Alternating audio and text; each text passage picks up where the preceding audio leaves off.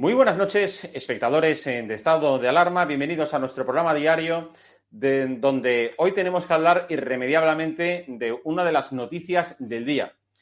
Eh, según eh, publican varios medios de comunicación, y también habrá que hacer un debate, una reflexión, ¿por qué no todos los medios de comunicación lo publican? el, eh, el, delincuente Garzón, magistrado hasta hace unos años de la Audiencia Nacional, pero bueno, eh, expulsado de la carrera por, bueno, pues por el Consejo General del Poder Judicial y por diferentes sentencias condenatorias contra bueno, pues su, prevaricación, el tema Gürtel y, otros varios asuntos, bueno, pues resulta que no le está yendo nada mal en su carrera profesional eh, como abogado a través de su despacho eh, ILOCAP, porque al parecer se ha embolsado en los últimos años la cifra nada despreciable, atención, de casi 9 millones de euros por asesorarnos, penséis, pues no sé, a Cáritas o, llevar los casos de personas eh, necesitadas o alguna ONG, no de estas de Soros, no, sino ONGs de verdad, ¿eh? como la que digo yo de Cáritas o, en fin, de otras tantas que la Iglesia tiene, no. 9 millones de PDVSA del gobierno chavista, de Maduro, para defender, para llevar eh, los casos de, de esta, como digo, de esta compañía eh, petrolera venezolana que, tiene todas sus manos sucias de chavismo, de, narcotráfico, de narcodictadura, de todo lo peor que os podáis imaginar. Bueno, pues Garzón, desde luego, no le, no le ha hecho ascos a este tipo de asesoramiento jurídico. Y ojo, además, para, mm, digamos, llevar la defensa de PDVSA ante la Fiscalía. Ojo ahí, porque como sabéis, la fiscal general del Estado es su pareja, es su novia, como la quiera llamar, eh, Lola Delgado. Entonces, eso es un asunto verdaderamente escandaloso, ¿no? Es, vamos, de, tener que dar explicaciones desde ya, tanto Garzón como, por supuesto, eh, María Dolores Delgado, que es la actual fiscal general del Estado. Lo sorprendente de todo esto, que es una noticia, como digo, que se ha conocido hoy, que Garzón se ha embolsado nueve millones de euros de PDVSA, bueno, pues apenas lo llevan dos o tres medios de comunicación, entre ellos, eh, por supuesto, eh, bueno, periodista digital. Nosotros aquí hoy lo estamos eh, contando y de eso quiero que hablemos, porque, como digo, es una cifra astronómica, ¿no? Es escandalosa. Y además a eso se añade que el año pasado, el año 2020, ha sido el año, como publicó Voz Populi, el año en el que, bueno, pues su empresa, su bufete y local ha tenido mayor ingresos de su historia, 20 millones de euros. Yo creo que los españoles, los ciudadanos, nos merecemos explicaciones de este tío, de este sujeto, de este mm, ex juez delincuente, se dedica a obtener sus fondos. Porque desde luego no creo que muchos de los que nos estáis viendo, muchos de los que hacemos esto, pues desde luego nos parecen cifras astronómicas de jugador de fútbol de primera división. Bueno, pues de todo esto vamos a hablar ahora a continuación en nuestra nuestra mesa de debate con los analistas que nos acompañan, que son Fran Simón, Mario Garcés y Hugo Pereira. Comenzamos.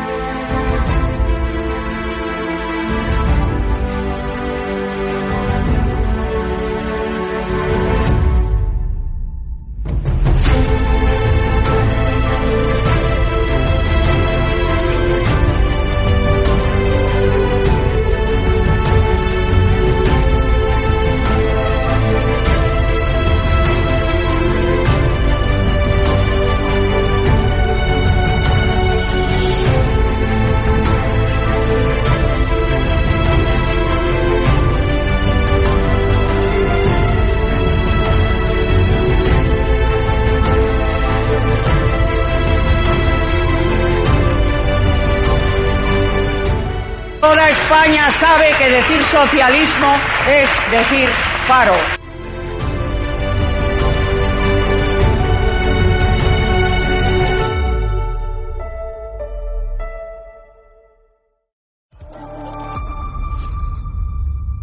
Fernando Simón. Aquí en esta casa le llaman doctor Simón. Ni ha hecho el doctorado, ni ha hecho el MIR, ni es doctor, ni nada que se le parezca. Ese señor que se fue de vacaciones dos veces en, en plena pandemia, yo creo que, en fin, la credibilidad de este señor mm, yo no la comparto con usted.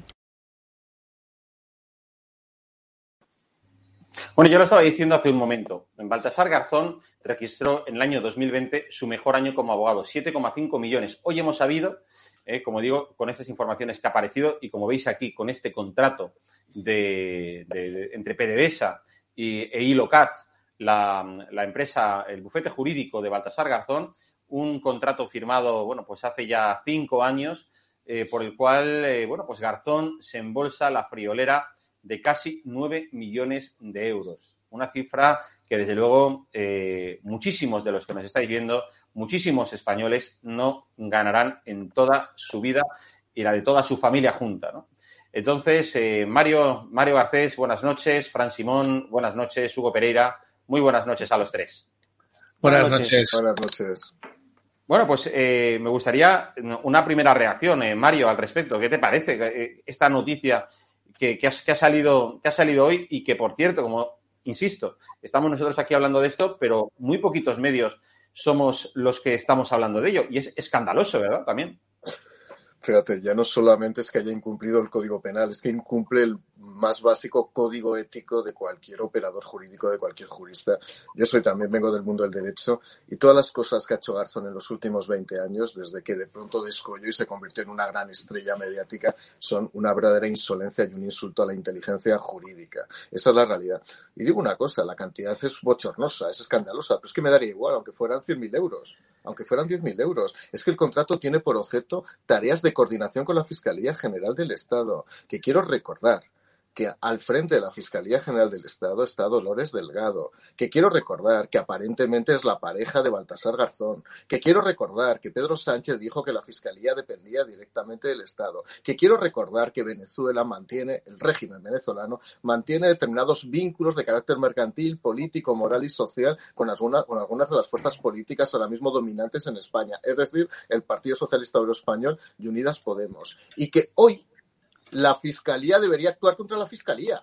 Es decir, hoy la Fiscalía General del Estado en España debería incoar un expediente para ver qué es lo que está ocurriendo, porque cuando se vulnera de esta manera la integridad, la incompatibilidad, la neutralidad de una institución constitucional como es la Fiscalía General del Estado, hay algo que huele a podrido en España. Desgraciadamente, y voy a acabar con esto, estamos acostumbrándonos a hablar de temas permanentemente indeseables, ¿no?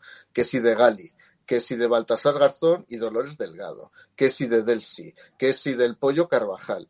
Esto es la política exterior de España.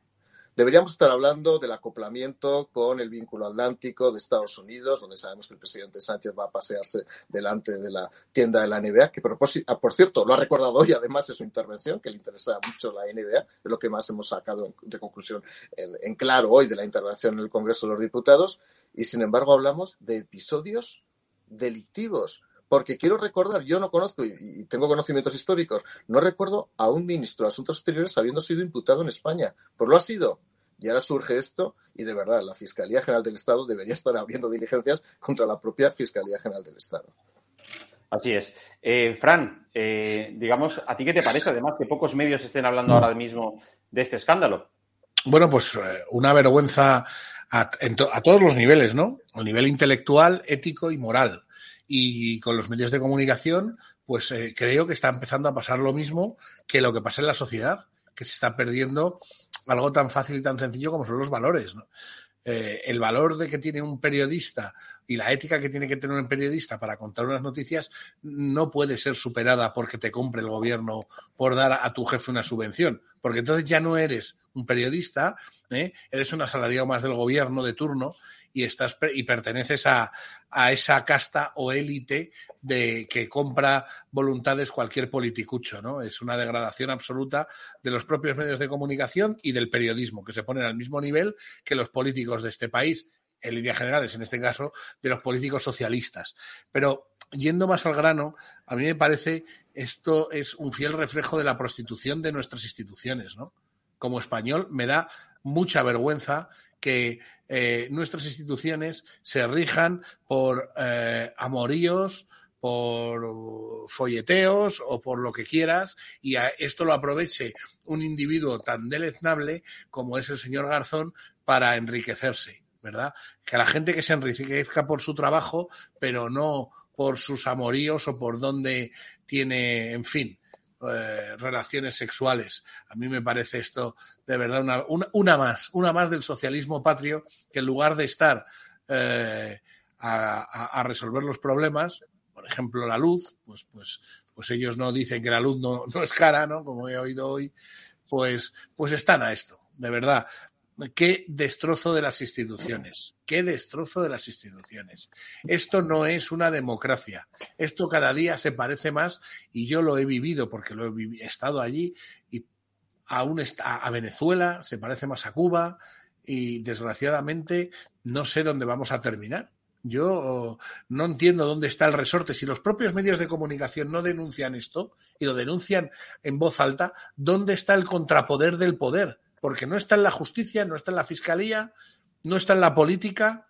¿Qué nos queda? ¿Qué, qué nos queda?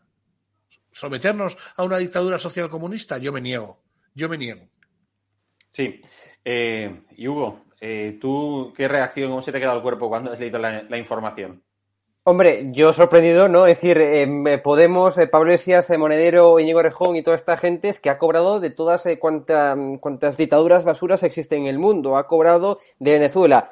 Como lo estamos comprobando, estamos hablando hoy, y no voy a reincidir en el tema del pollo Carvajal porque ya lo han comentado mis, eh, mis compañeros y amigos, Fran Simón y Mario Garcés. También tenemos, hoy sin embargo, yo sí que quiero destacar que no solamente de Venezuela, como decía, Ecuador, hoy conocíamos, ha pagado un total de 8,3 millones a las tapaderas de Podemos por medio de empresas eh, interpuestas eh, vía fundaciones, etcétera. Es decir, Podemos eh, ha recibido dinero de la dictadura de Maduro, de la dictadura, por tanto, de la dictadura chavista, ha recibido dinero del gobierno autoritario de Rafael Correa, ha recibido dinero de las, bueno, pues de los regímenes islamistas radicales, como por ejemplo de, de Irán, como todo el mundo sabe, le pagaban el móvil de Pablo Iglesias, le pagaban un programa en Hispan eh, TV, es decir, eh, ese régimen en donde colgaban homosexuales eh, de las grúas, en donde lapidaban a las adúlteras, en donde pues carecía ese país Irán y sigue careciendo de muchos derechos y libertades fundamentales. Bueno, pues de toda cuanta basura existe, Podemos ha recibido dinero.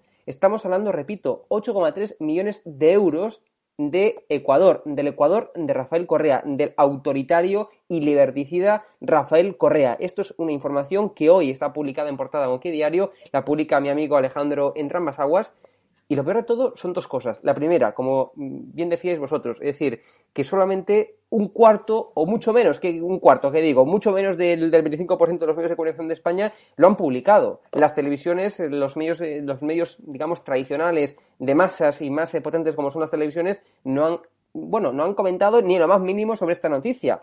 Pero ¿qué vamos a esperar de unos medios que incluso tienen las narices de tapar un atentado como el que eh, surgió, como el que ocurrió, por desgracia, en Murcia recientemente. Han llegado a silenciar gran parte, el 85% de los medios de España han llegado a silenciar un atentado terrorista, un atentado yihadista. O sea, entonces, ¿qué no van a hacer? ¿Qué no van a hacer estos medios de comunicación? Y la segunda conclusión, o la, segunda idea que tenemos de aquí, es que podemos, decir, esta gente lo vemos día sí y día también, incluso en la actualidad, cuando ya no son prácticamente ni nada ni nadie, porque es un partido, eh, bueno, pues eh, completamente debilitado, un partido que no tiene un tipo de influencia ni tan siquiera en el, bueno, en el gobierno sí que sigue teniendo, por desgracia, ¿no? Pero más allá del gobierno, pues ya no tiene influencia ninguna, podemos, pero siguen todavía dando lecciones sí. de moral, dando lecciones de democracia, dando lecciones de libertad.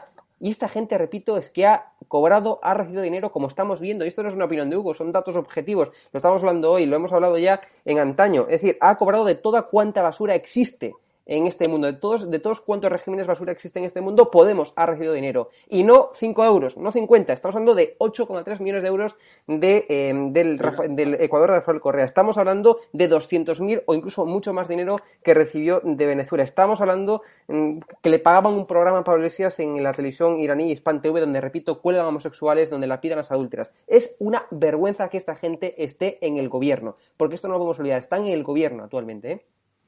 Sí, eh, de hecho, eh, ahí tenemos el, el, vamos, el corte de la, mm, bueno, de la declaración de la noticia que hoy también traía el diario El Mundo sobre, bueno, pues lo que el Pollo Carvajal contó ante la audiencia, ante el juez, el pasado 20 de mayo, perdón, 20 de septiembre, y en el que reconocía que, bueno, que Monedero había recibido también de PDVSA, ¿eh? es decir, es, yo creo que al final PDVSA es la, la, la, la empresa, es la, o sea, la fuente de todos los, los, los, gastos del régimen chavista con toda esta, eh, vamos, esta panda de corruptos, eh, pues como hemos visto con el tema de Garzón, con Monedero, pero bueno, que a Monedero le pagó informes por informes fantasma, que es lo que más le gusta al fantasma de, de Monedero hacer.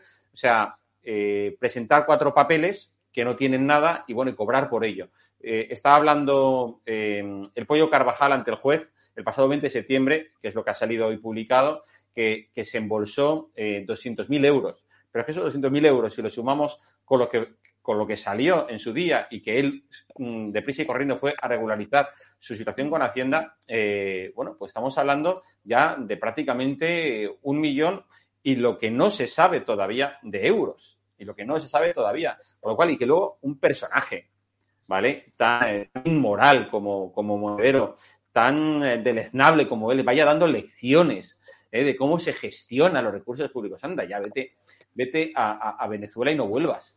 Eh, lo cierto es que lo de, lo de Mario, lo, de, lo del pollo Carvajal, al final, bueno, es que el tío se ha dispuesto, parece ser, a, tirar de la manta, parece que tiene que aportar evidencias, pruebas documentales, que es lo que le pide la, justicia, pero bueno, pues como hable, al final creo, o sea, yo pienso que todo el, el, socialismo español, vamos, los tiene que tener aquí puestos, porque este tío tiene ganas de largar.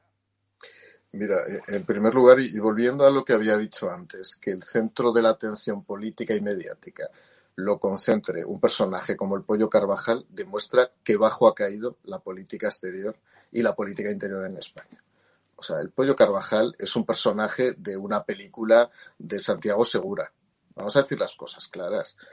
Es decir, por supuesto que el Pollo Carvajal, que es un personaje con una catadura, desde luego yo no me sentaría con él a comer en ningún momento, señor que ha sido, que ha delinquido, que ha sido una de las personas de los testaferros del régimen de Maduro y de Chávez, bueno, que de hecho además fue expulsado por el propio régimen en su momento.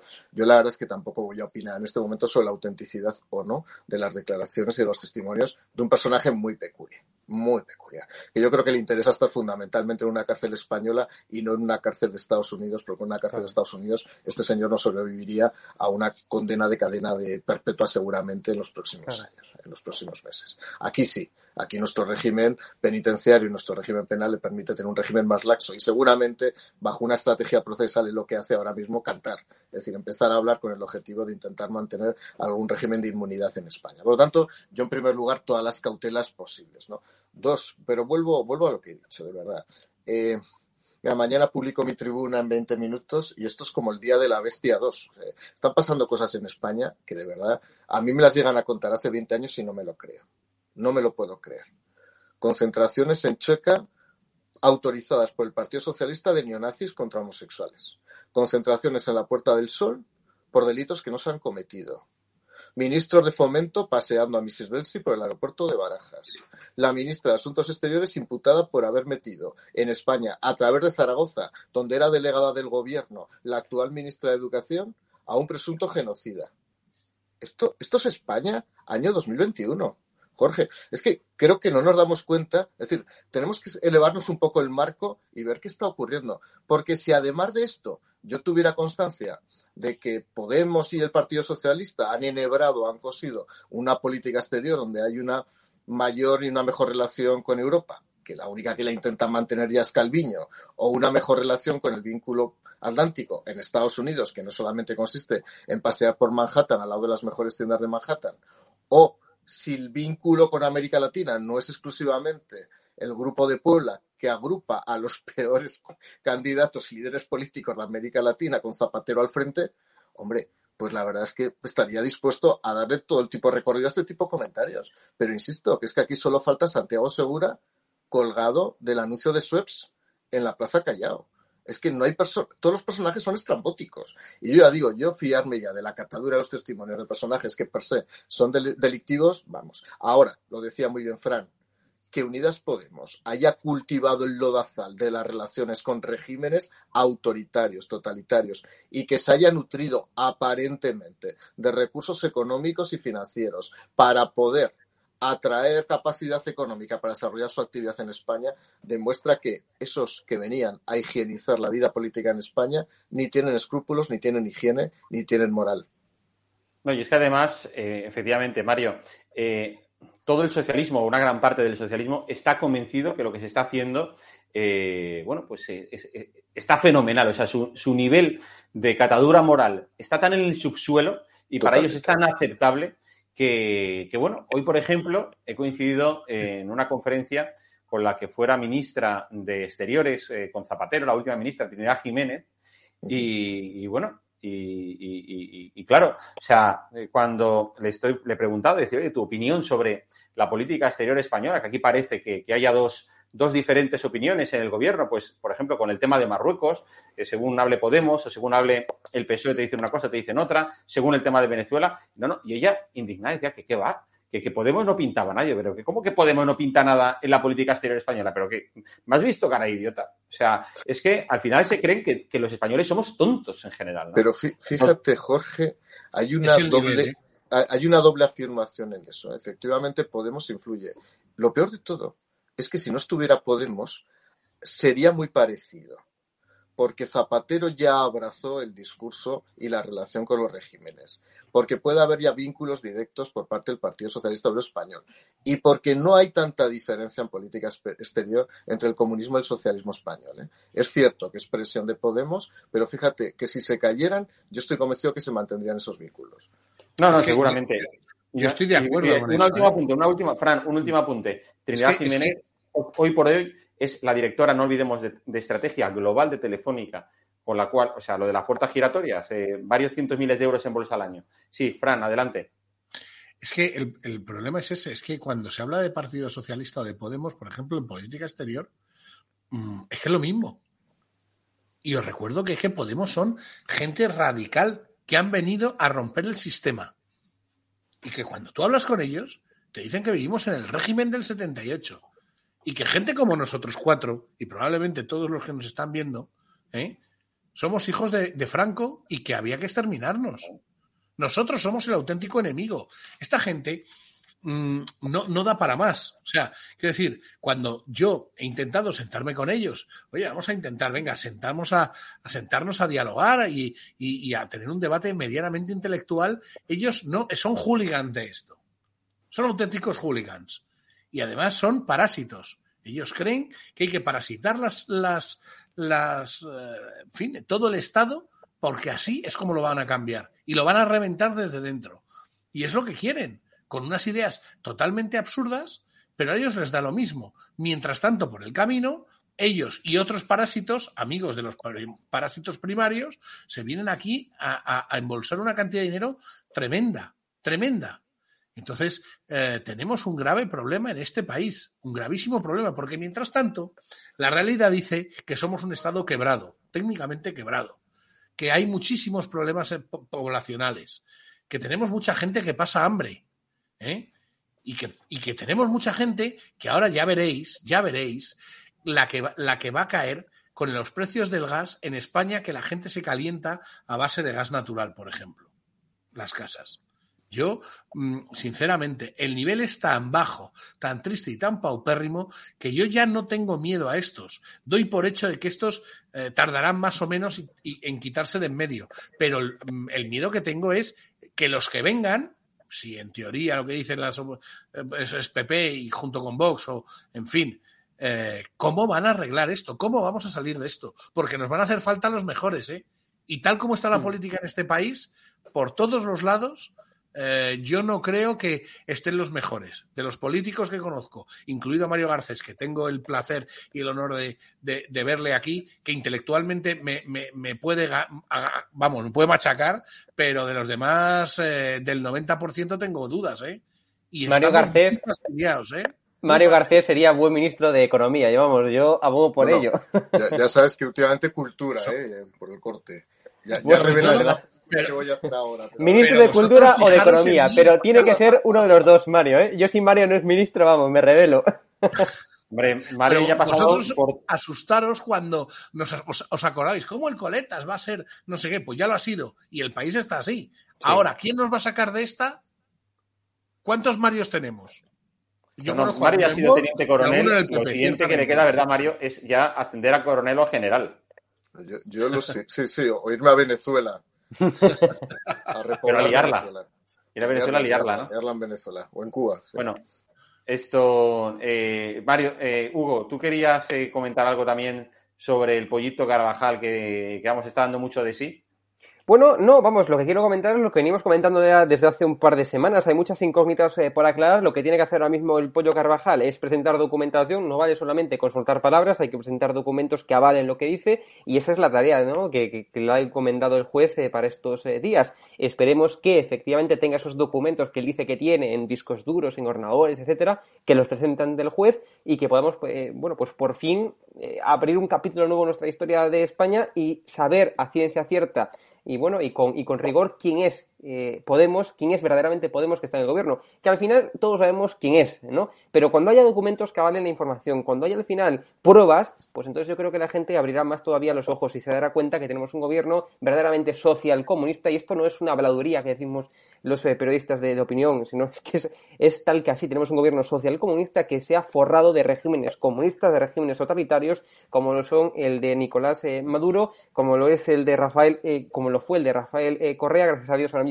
ya no está Rafael Correa gobernando en, Ecuador, em, o, de Irán o de como decía antes, ¿no? Esperemos, repito, que esas pruebas sí que las tenga el Pollo Carvajal, que las pueda presentar ante un juez y que al final todas estas investigaciones que, se han abierto sobre Podemos, sobre su investigación, eh, sobre su, em, vamos, sobre su, eh, sobre su financiación, que no sé la palabra, disculpa, sobre su financiación ilegal, pues se pueda por fin ya poner en marcha todas las investigaciones y conlleve pues una sentencia, porque de momento, bueno, pues veíamos que Podemos salía realmente airoso ¿no? de todas las eh, de todas las investigaciones que, tenía en marcha. Esperemos que de una vez por todas pues se conozca la verdad, eh, que haya pruebas, que haya documentos que avalen esa verdad y que pues podamos echar una vez por todas a, gobierno, a, Podemos del gobierno. Oye, Avi, seguimos con el rifirrafe político de hoy porque, como, como, cada miércoles, ha habido pleno y esta semana tocaba sesión de control al gobierno. Eh, desde luego, el papel que ha desempeñado la, la, oposición, a mí hoy me parece, vamos, ha sido de, de, de, de estos de, libro, ¿no? De, guardarlo en, eh, para los anales de la, la historia de la oposición al régimen eh, socialcomunista.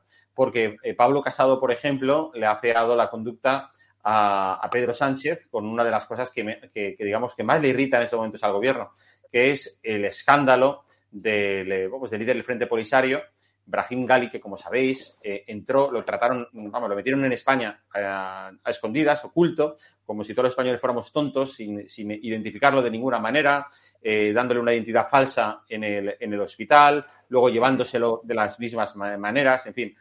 Como sabéis, bueno, los marroquíes enseguida se enteraron porque Sánchez es el más listo de la clase, más listo que cualquier país internacional. Bueno, en fin, lo típico. Vamos a ver ese vídeo en el que hoy eh, Pablo Casado, por ejemplo, ha dejado mudo a Sánchez con la pregunta sobre si es usted la X del caso Gali.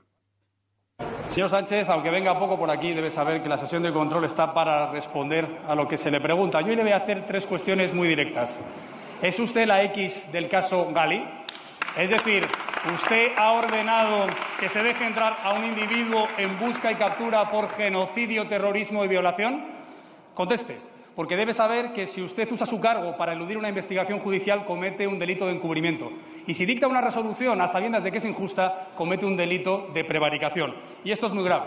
Por mucho que pague a Laya con un cargo europeo, a Calvo con una comisión y a Marlasca con la impunidad para seguir acercando etarras, la responsabilidad es suya.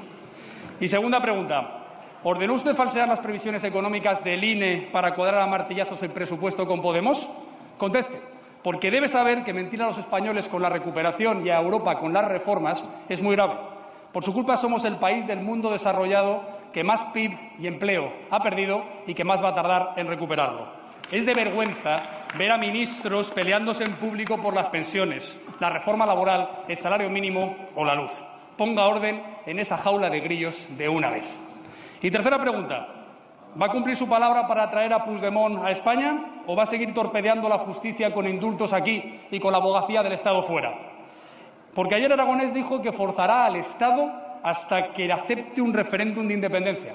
Solo por eso usted debería levantarse de esa mesa de independentistas y hacer una campaña internacional para que se respete a la justicia española en todos los países. Está claro, señor Sánchez, que su proyecto para España es permanecer en el poder incluso con aquellos que quieren romperla. Pero por un mínimo de respeto al Parlamento, conteste ya a estas tres preguntas.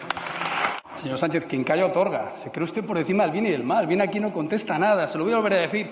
¿Autorizó usted la entrada de una persona perseguida por violación, genocidio y terrorismo a España? ¿Sí o no? ¿Ordenó falsear las cuentas públicas para cuadrar un presupuesto radical a martillazos? ¿Sí o no? ¿Va a presionar para que se juzgue en España a un golpista y a defender la justicia y a no indultarlo? ¿Sí o no? Si no está dispuesto a defender a España de delincuentes y de la crisis económica que usted ha empeorado, váyase y déjenos a los demás hacerlo. Bueno, eh, creo que el mensaje final es,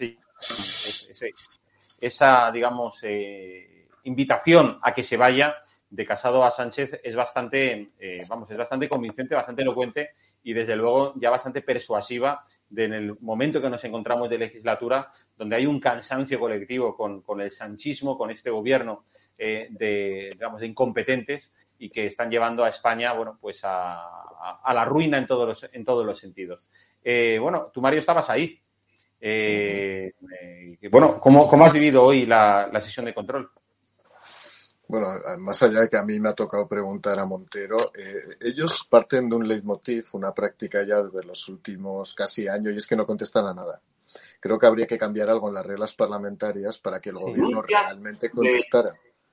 Porque si no, sí que tenemos un problema. Se supone que la sesión de control es una sesión de fiscalización, en la que hay una dialéctica pregunta-respuesta si uno pregunta y no responden, porque evidentemente Sánchez no ha respondido absolutamente a nada, pues ¿para qué perdemos el tiempo los miércoles por la mañana? ¿Para una mera escenificación? ¿Para encontrar la anécdota? ¿Para encontrar la gracia del día? ¿Para encontrar el exabrupto del día? El es tal agredido del supuesto... Eh, entonces, eh, sí que quiero decir alguna cosa, ¿no? Fijaos, vamos a hacer una especie de hipótesis. Vamos a imaginar que hubiera sido un gobierno del Partido Popular el que hubiera introducido clandestina e ilegalmente a un sátrapa o en este caso a una persona potencialmente genocida, le hubiera, además, hubiera atravesado dos comunidades autónomas, se hubieran utilizado medios públicos, se hubiera internado en un hospital y posteriormente hubiera sido repatriado a su país. Imaginaos lo que hubiera Madre mía, la que hubiera Imaginaos lo que hubiera ocurrido. Insisto, es que Ahora mismo las calles estarían ocupadas. Por cierto, antes decíais algo muy importante. ¿eh? Y efectivamente, en Torre Pacheco ha habido un atentado yihadista declarado por el propio asesino que no ha tenido ningún tipo de eco, porque creo que es el último atentado yihadista en los últimos 15 años en España. Sí, sí. Hace 15 años que no había más o menos. Y nadie ha dicho absolutamente nada. Pero vamos a ver la cadena de mando, cómo funciona aquí. Porque evidentemente o todos actúan de manera espontánea, lo cual sería una especie de, de, alineamiento, o sea, todos alinearían todos los astros y todos los satélites, o lo normal es que haya un cerebro que orqueste todo, porque una delegada del gobierno acepta que un señor entre en territorio español a través de Zaragoza. Esa delegada del gobierno hoy es ministra de Educación y se llama Pilar Alegría. Después se produce un desplazamiento por tierra, hasta donde yo sé, no sé por tierra, por helicóptero, no estoy muy informado, hasta Logroño. Se supone que con conocimiento de la presidenta de la comunidad autónoma de La Rioja y del delegado delegada del gobierno de La Rioja. Se atiende clínica y quirúrgicamente a este señor y posteriormente vuelve. Al menos están implicados la actual ministra de Educación, el ministro del Interior, el ministro de presidencia, la vicepresidenta, por el control que tiene de los delegados del gobierno. Y, por supuesto, la ministra de Asuntos Exteriores. Que voy a decir una cosa, que eso sí que ha sido muy llamativo hoy y no se ha hecho eco ningún medio de comunicación. Ni el ministro Álvarez, que ha demostrado ser, desde luego, un tipo con bastante pocas costuras de ministro de Asuntos Exteriores. Para hacerse fotos debe ser muy bueno, pero hoy ha demostrado ser bastante flojo. Ni la ministra portavoz ni ningún ministro han salido en defensa ni de Ábalos ni de Laya cuando se les han criticado. Cuidado, les están dejando caer. Los nuevos ministros no respaldan a los antiguos ministros. Y ha habido un momento que ha pasado muy desapercibido, pero yo soy buen observador desde mi tercera fila, Y es que ha habido que sacar a Ábalos del hemiciclo, del cabreo que llevaba. Lo ha tenido que bajar el diputado por Navarra y se han tenido que ir. Porque cuando acusan de determinados hechos a ministros ya cesados y ningún nuevo ministro sale en defensa de los anteriores, es o porque los dejan caer o porque había algo que ocultar y ellos no pueden ahora ya ocultarlo o sencillamente por una cadena de deslealtades. Esta es la realidad. Dicho eso, y para concluir, si hay tres o cuatro ministerios implicados, es evidente que había una cadena de mando, que esta orden viene de arriba. Lo sorprendente en algún momento es que se haya querido hacer responsable al jefe de gabinete del Haya. Mire, yo he tenido jefes de gabinete, he tenido jefe de gabinete como secretario de Estado, como subsecretario y como consejero de un gobierno autonómico. Yo les puedo asegurar que un jefe de gabinete no tiene ninguna función, ninguna competencia. Es una función de asesoría, de asistencia directamente. Quien da las órdenes es el ministro. Y por encima del ministro hay un señor que se llama el presidente del gobierno. Y es que este presidente del gobierno está, desde luego, más eh, tienen más intenciones de acabar con la Haya que con cumplir los compromisos de la Haya. Perdonadme los juegos de palabras, pero últimamente el país dice que, al final, al final lo que estamos diciendo es que es muy claro. O sea, esto no es un tema de un ministerio, de un ministro, no, no. Esto es un tema del gobierno de España. Punto. Si, si las cosas como son, este gobierno, este, este gobierno felón y de socialcomunistas, eh, que bastante insulto me parece que te llamen eso, mmm, y disculpo la, y disculpadme la brusquedad de mis palabras, pues lo que está haciendo es corruptela tras corruptela tras corruptela tras corruptela. ¿Vale? Antes hablábamos de lo del gallo. Eh, oiga, a mí me gustaría saber y que alguien explicase y que lo explicase este señor sobre todo, mmm, cuando pillaron al, al, al, diplomático español del PSOE eh, junto con el amigo de Bono sacando maletas con dinero de PDVSA, de Venezuela. Raúl Morodo, ¿te refieres? Efectivamente. ¿A dónde iban esas, esas maletas con esos billetes? Pues venían a España, ¿eh? Y esto no deja de ser lo mismo que un Ábalos que, que, se paga en, se pone a pagar en billetes de 500 en un bar de, tomando chuletas camino de Valencia. Y es que como esto lo he visto yo, no me puede explicar nadie, ¿eh? Esto lo he visto yo. que mañana que mañana a, mí que me lo, explique. lo nombran presidente de una comisión parlamentaria. Pues, pues, pues, pues ahí lo tienes. Pero claro, ¿cómo? Vamos a ver. ¿Qué hace Ábalos después de, después de ser ministro? Se va a hacer un periplo por algunos países, ya no de dudosa llamativa, sino algunos paraísos fiscales. Me parece curioso que te vayas de playa a paraísos fiscales, que está bien, lo puedes hacer, pero cuando menos es curioso. Yo, mmm, de verdad, insisto, el nivel, que el nivel se ha perdido. O sea, aquí hay que entrar, de verdad, con una desbrozadora y empezar a arreglar todas las instituciones del Estado. Porque esto las van a dejar arrastradas, porque ya están arrastradas. ¿Eh? Dice Mario, no, un ministro, un no sé qué, un, un, jefe de gabinete. No, no, es el Estado. Ahora mismo el Estado está hecho unos zorros, está destrozado. Las instituciones del Estado ¿eh? están destrozadas, ética y moralmente y además están al, para el uso de unos amiguetes que ni siquiera son un, ni un partido político porque funcionan yo creo de otra manera y están encima todos a tortas. Pero es que no hay nadie que pueda parar a esta gente. Y ya no sí. me refiero ni a Vox ni al PP, no, no. O sea, vamos a ver, aquí tendrá que entrar la policía. Pero claro, ¿quién manda en la policía? Estamos en lo de siempre. ¿Quién manda en la fiscalía? ¿Quién manda? Ergo, el Estado de Derecho este, a ver si es verdad que, que lo que nos decían que iban a destrozar las instituciones desde dentro lo han conseguido. Porque sí. pinta mucho a eso, ¿eh? Fran, quiero enseñaros también, y Hugo, me gustaría que tú lo vieras también, hicieras un, tu comentario, la interpelación que ha hecho Macarena Olona. Bueno, Yolanda Díaz hoy ha sido también el objeto, eh, bueno, pues claro, una, un miembro importante en, del gobierno actual, eh, representante que se vanagloria de ello, de una ideología totalitaria como es el comunismo, eh, como la vimos el pasado fin de semana, y hoy precisamente tanto eh, Macarena Olona como el secretario general de, del Partido Popular, Todoro García Egea, bueno, pues la han, la han retratado. Vamos a ver primero ese vídeo de Macarena Olona. Con la venia, señora presidenta. Ministra, buenos días. Se sienta en esta Cámara un diputado de su partido, el señor Alberto Rodríguez. Por favor, señoría, saluda a los españoles para que sepan a quién me refiero. Que está siendo juzgado por el Tribunal Supremo por haber pateado a un policía durante una manifestación. No me malinterprete, la justicia dictaminará si es culpable o inocente, pero su partido ha protagonizado un nuevo ataque inadmisible desde el Gobierno de España a una institución básica de nuestra democracia. Desde el Gobierno de España, como han hecho con los medios de comunicación, como han hecho con la monarquía, como han hecho por el Poder Judicial porque eso es Podemos, violencia y desestabilización. El acusado, hoy agarrado a su escaño y a su aforamiento, al igual que Podemos, ha denunciado que toda la acusación es un montaje policial. Así que responda hoy en esta Cámara, ministra de Trabajo, por qué ese policía pateado también es un trabajador. Es cierto, como afirma su partido, que la policía elabora listas con perfiles visibles para acusarles de delitos y que cuando hay movilizaciones sociales la policía tira de esos listados para fabricar montajes. ¿Así entiende usted el diálogo social y las políticas de empleo a patadas? Gracias.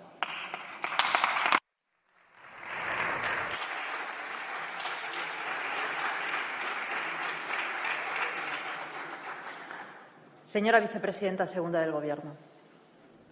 Señoría, permítame que le diga que eh, la filosofía del Ministerio de Trabajo y Economía Social y de este Gobierno en su conjunto es el diálogo social.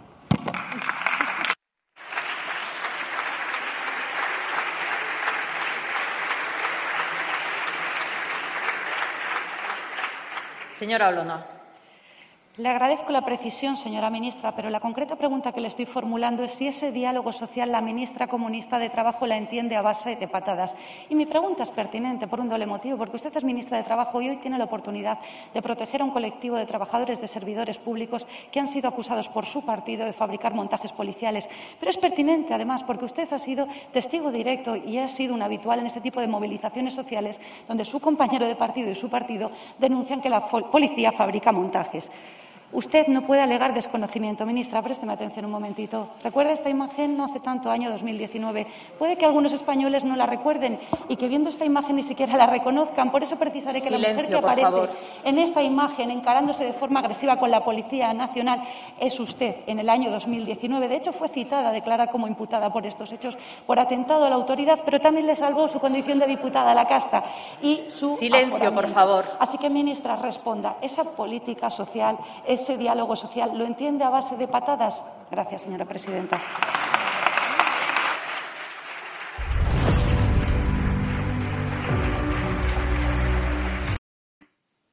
Eh. Más en las filas del gobierno, ahí en el Congreso, ¿eh, Hugo? Bueno, antes de nada, antes, totalmente, Jorge. Antes de nada tengo que reconocer que bueno que la intervención de, de ha sido brutal. O sea que enhorabuena, Magdalena es eh, para mí de las mejores eh, parlamentarias que hay ahora mismo en el Congreso. Eh, y bueno, y el zaga que le ha dado ha sido tremendo. Me gustaría decir dos comentarios solamente sobre el tema del, del, del polisario que antes estabais hablando. Es decir, a mí me sorprende la duda. Es decir, nadie puede entrar de forma ilegal en España, repito, de forma ilegal en España si no es con el conocimiento de Marlasca. Nadie. Entonces, de verdad, esta duda es que tendría conocimiento Marlasca, es que no, es que sí, es que y Pedro Sánchez, evidentemente que Marlasca tenía conocimiento, es que nadie puede entrar de forma ilegal en España si no salís otra cosa, salís más fácil, pero entrar, y estas son palabras que me decía la propia Ana Vázquez, ¿no? La diputada del Partido Popular, que la entrevistaba ayer y me decía precisamente esto, toda razón el mundo. Y segundo, nadie está hablando de Margarita Robles, pero mm, la gente sabe perfectamente que los militares no hacen nada si no es eh, con una orden. De verdad, los militares, eh, si no es con orden, no hacen nada, no, se mueven. Y evidentemente aquí nadie está señalando a Margarita Robles. Yo creo que también Margarita Robles tarde o temprano tendrá algún tipo de mm, bueno pues de implicación en este caso, en este caso Gali. Dicho lo cual, en, cuanto al tema de, mm, de, de y Yolanda Díaz, claro, Podemos es que nunca no se ha escondido. Podemos es que no se ha escondido eh, que, vamos, que su modus operandi en muchos casos ha sido la violencia. Recordemos lo que decía Pablo Iglesias sobre la Policía Nacional. Decía palabras textuales, la policía no protege a la gente, son matones al servicio de los ricos. Recordemos que hace un día también conocíamos que, que, el PSOE pues no quiere, no quiere condecorar a los policías eh, que han sufrido, digamos, el, el, terrorismo en Navarra y en País Vasco, policías incluso que ya no están ni tan siquiera en activo, o incluso policías que ya han muerto, ¿no? Es decir, y que han tenido que combatir codo con codo el, el terrorismo y que ha puesto, por tanto, su vida en peligro, su vida en jaque. Bueno, pues este PSOE, este gobierno que tenemos socialcomunista, este PSOE y Podemos, no quisieron condecorar a los policías nacionales como,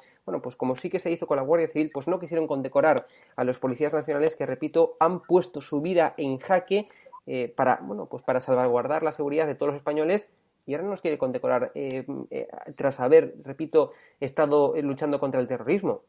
Tenemos un gobierno que día a día también humilla, repito, humilla a nuestras fuerzas y cuerpos de seguridad del Estado, que es de lo más importante que tenemos. Son de los funcionarios, y disculpadme los que seáis funcionarios y no estéis viendo, pero las fuerzas y cuerpos de seguridad del Estado, la policía, eh, Guardia Civil, etcétera, son de verdad de los funcionarios pues, más importantes que tenemos en España porque de ellos depende nuestra seguridad, nuestra integridad y también la integridad de España como país, ¿no? Bueno, pues esta gente se está humillando. Recordemos cuando ocurrió la, bueno, pues la llegada masiva de inmigrantes ilegales eh, a Ceuta, a Canarias, etcétera, bueno, pues ni tan siquiera se le permite tener un escudo. Veíamos a militares eh, armados única y con una porra.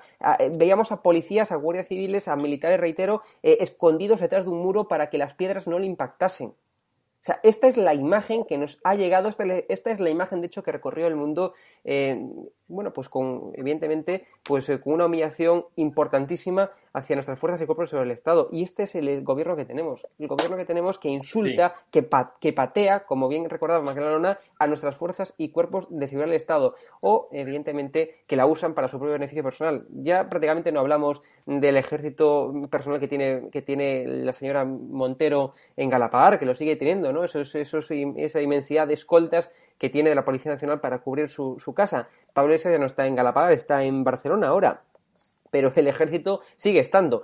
Con lo cual, eh, es decir, es una ignominia todo lo que, lo, que, lo, que, lo que vemos por parte de este gobierno y las humillaciones, repito, nuestras fuerzas y cuerpos de seguridad del Estado, que es de lo más preciado eh, que tenemos en España. Aquellos que salvaguardan nuestra seguridad, que ponen en riesgo, en peligro sus vidas para que nosotros pues podamos salir a la calle y bueno, y que no nos disparen, que no nos roben, que no nos agredan, etcétera. Pues estas personas, a estos que ponen en su vida en jaque, estos son los que humilla el gobierno. O sea, ¿cabe mayor ignominia que esto realmente?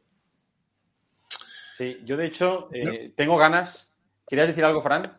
Sí, a ver, eh, oye, qué par de ovarios ha tenido Macarena Lona. Me ha encantado lo que ha dicho. Pues muy bien, muy bien. La ha puesto contra las cuerdas a esta a, esta, a este cargo público, bueno, perdón, voy a usar eh, carga. la carga pública, ya sabéis, que hay que ser, hay que ser, hay que ser el lenguaje inclusivo. Pero esta meva mental de ministra que tenemos, que se cree que hace algo y lo único que hace, vamos, es que no hace nada, literalmente no hace nada. No se encarga ya de pagar los seres, ¿eh? ni nada de eso, no, no se quieren ustedes. Pero lo que sí que es increíble es que un diputado en sede judicial acuse a la policía de ir a por él y de que ella haga listas y que su socio de gobierno, o sea, su compañero de gobierno, lo permitan. Lo permitan.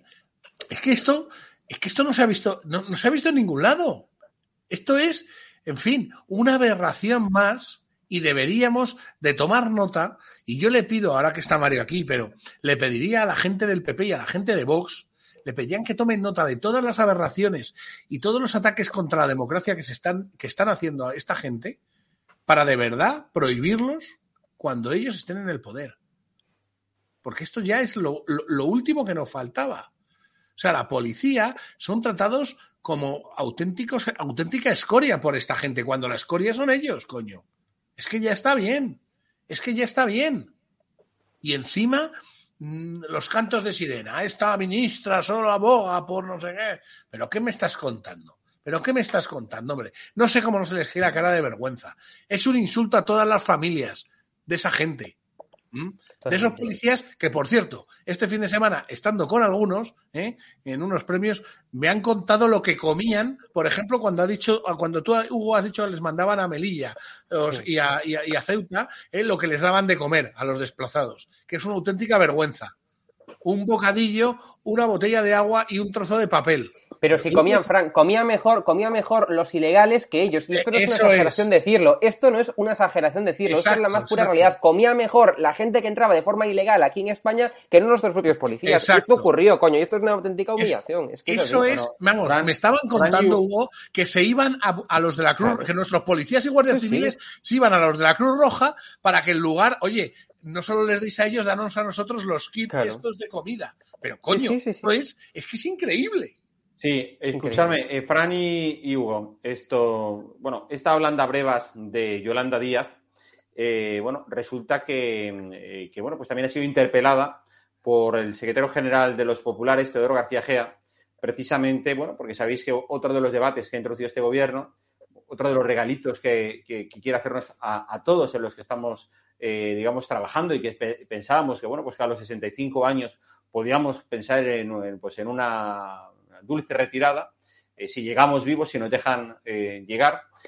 Eh, bueno, pues el otro día el, bueno, pues el propio gobierno dejó caer ese globo sonda de que bueno, que se estaba, había que plantearse la idea de que la jubilación fuera efectiva a partir de los 75 años. Entonces, en ese sentido, la ha interpelado bueno, el, el número dos de los, de los populares. Vamos a verlo. Gracias, señora presidenta. Señora Díaz, la bronca no la pone el Partido Popular, la bronca la está poniendo su gobierno. De momento, la única bronca que estamos viendo es la de su ministra Díaz con el señor Escribá, la de Calviño con la señora Díaz. Discuten hasta si han dicho o no que hay que jubilarse hasta los 75. Desde luego, ustedes, que no pegan ni clavo, se pueden jubilar a los 100. Pero los autónomos, los hosteleros que están en la calle, eso es otra cosa y deberían de pisar un poquito más la calle.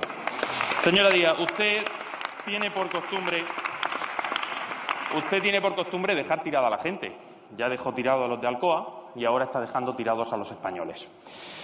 ¿Por qué no vino a trabajar la semana pasada? ¿Acaso se avergüenza usted de su gobierno? ¿No quiere dar la cara por la nefasta gestión de su gobierno? ¿O es que los del PSOE no le dejaron responder? Porque hace dos semanas el gobierno de PSOE y Podemos tomó medidas para bajar la factura de la luz. Hoy, dos semanas después, los españoles pagan de nuevo la luz más cara de la historia. Ya les advertimos que sus ideas eran inútiles y no nos escucharon. Por tanto, el Gobierno ha fracasado en su intento de bajar la factura de la luz. Su líder pedía un minuto de silencio por las víctimas de la pobreza energética cuando la luz subía un 8%. Ahora que ha subido un 200%, convendrá usted conmigo en que lo que tienen que hacer es callarse todos ustedes.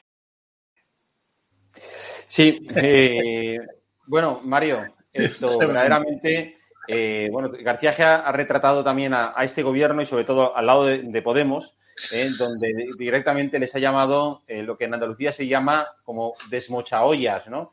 Panda de, vagos ¿eh? y de, personas sin, sin, oficio ni beneficio y que, bueno, que se dedican a vivir de las paquitas y del, y del cuento. Bueno, voy a empezar por Escriba. Yo, yo, es que, a ver, yo conozco a José Luis Escriba hace muchos años, hemos compartido todo tipo de seminarios, mesas redondas, él era un buen técnico, pero su conversión a la política, como le ha pasado a Marlaska, les han hecho transmutarse en personajes que no reconozco, ¿no? No, son globos sonda, ¿eh? No son globos sonda, es que ni, ni siquiera... Escriba lo que hace es que lo piensa, lo piensa y lo dice, porque Escriba todavía no sabe que es ministro, así que sabe que le iba en un coche oficial y que tiene escoltas, pero no tiene claro todavía en esa mentalidad de técnico y profesional que él, él está ocupando un puesto de ministro. Pero vamos a ver. Eh, si realmente hubiera que jubilarse a los 75 años con una esperanza media de vida en España en torno a 84 años, estaríamos cobrando una pensión de nueve, solamente nueve años. Nueve años. Es decir, que es que eso que llaman el estado del bienestar se ha convertido para ellos en el bienestar del Estado. Es decir, que ellos viven del Estado, que es lo que les proporciona a ellos bienestar individual. Es decir, toda una vida trabajando para que solamente el sistema de pensiones pudiera cubrir a los españoles en torno a nueve años de vida. Y siempre que no mueras antes, evidentemente, quienes prolongan la edad más allá de la media esperanza de vida, lógicamente, cobrarían más. ¿no? Eh, eh, realmente todo es un lío. Mira, escriba, Calviño y Díaz representan un triángulo que no se entiende. Basta con comprobar cómo mira Calviño a Díaz cada vez que dice algo. Hoy cuando Díaz ha dicho que los beneficios de las eléctricas son excesivos, ya intentó explicar en esa cabecita lo que eran para ella beneficios excesivos, tenéis que ver cómo le salían los ojos de la órbita a Calviño, porque Calviño tiene que dar la cara ante la Unión Europea. y ante los agentes financieros y económicos internacionales. Y se sienta a su lado otra vicepresidenta que es capaz, en primer lugar, de no tener ni idea de lo que son los más básicos conceptos respecto a la cuenta de resultados de una empresa y su estructura de costes, pero además decir que se pueden privar de esos beneficios. Tenéis que verlo. Y luego escriba, que insisto, es un marciano, con todo el respeto del mundo, por favor, que le tengo aprecio técnico, porque es verdad que es un trabajador y toda su vida ha trabajado bien. Que es un marciano intentando dar ideas indebidas, inadecuadas, extemporáneas y de bombero, convierte esto en una casa imposible de gobernar. Y lo peor de todo es que no hay política económica, lo decía muy bien antes Fran. Dice, no, es que no hacen Mario, nada. Mario, discúlpame, lo peor de todo es que un no saben gestionar. Mario, discúlpame un segundito, perdona, eh, que Hugo Pereira tiene eh, programa ahora con Murciano Sí, y, tiene que cambiar de, de rol. Eh, es. Hugo, muchas gracias por estar hoy aquí con nosotros y nos vemos muy pronto. Fran, Jorge, eh, eh, Mario, un abrazo a todos. Chao, no sabía el nombre. chao, Un abrazo, Hugo. chao, chao. Bueno, perdona Mario, que te habíamos cortado. No, no, no, no, no, no, de- despedir. No, lo que quería decir es que no está claro cuál es la política económica. Mira, en materia de política está la ideología, la política, que es política económica, y la gestión. La ideología la conocemos, porque están sus programas electorales y nos esconden. Afortunadamente nos esconde Podemos. Y el Partido Socialista comienza a no esconderse. Respecto a la política económica no sabemos cuál es, porque no han hecho absolutamente nada. Han aprobado un montón de decretos leyes que no han servido prácticamente para nada, salvo las ayudas ICO y los ERTE, que por cierto es lo que estaban haciendo todos los países, y los ERTE es una fórmula salvadora que ya aprobó el Partido Popular en su momento. Ahora queda gestionar los recursos. Y es que no saben gestionarlos. Es que el ingreso Claro, mínimo vital no ha llegado a sus beneficiarios. Y es que las ayudas europeas claro. no han llegado. Por lo menos que gestionen los fondos. Pues que tampoco saben gestionarlos. Mario, es que el problema que tenemos ya no es un tema político. Yo, mira, puedo estar más a, a favor o en contra de un socialista, nos sentamos, debatimos, incluso a lo mejor podría estar en algunos casos hasta de acuerdo con alguna barbaridad que me diga un comunista, ¿no? Bueno, bien, ahora aquí tenemos un problema. Aquí nadie sabe de política económica, de verdad. Nadie sabe de gestión económica.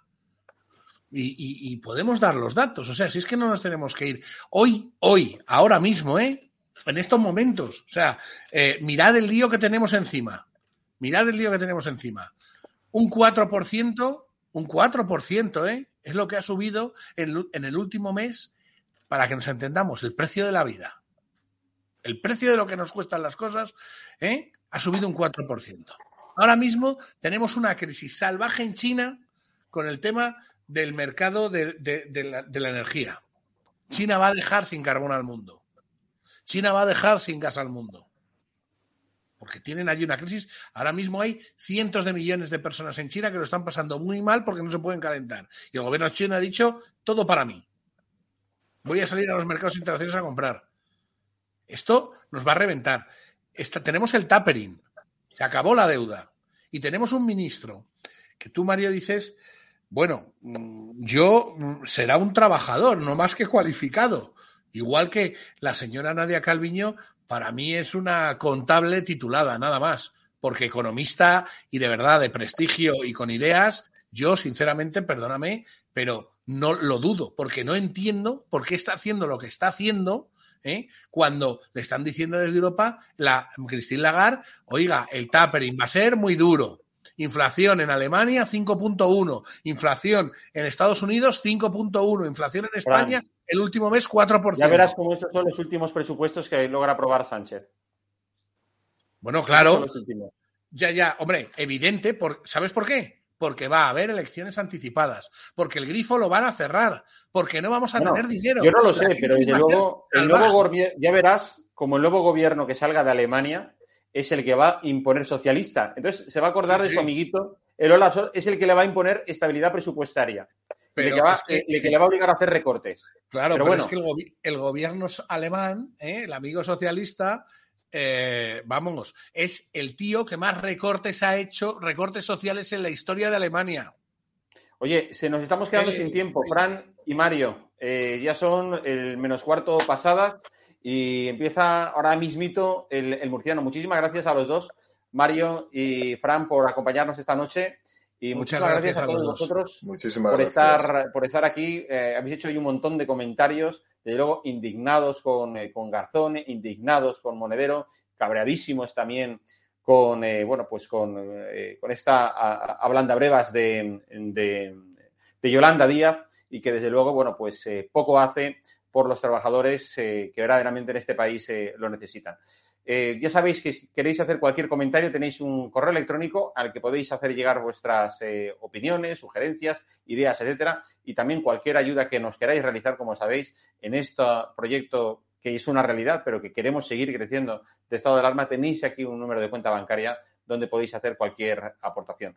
Por mi parte, nada más, amigos, eh, me despido, que seáis muy felices, buenas noches a pesar del gobierno. Hasta luego. Thank you.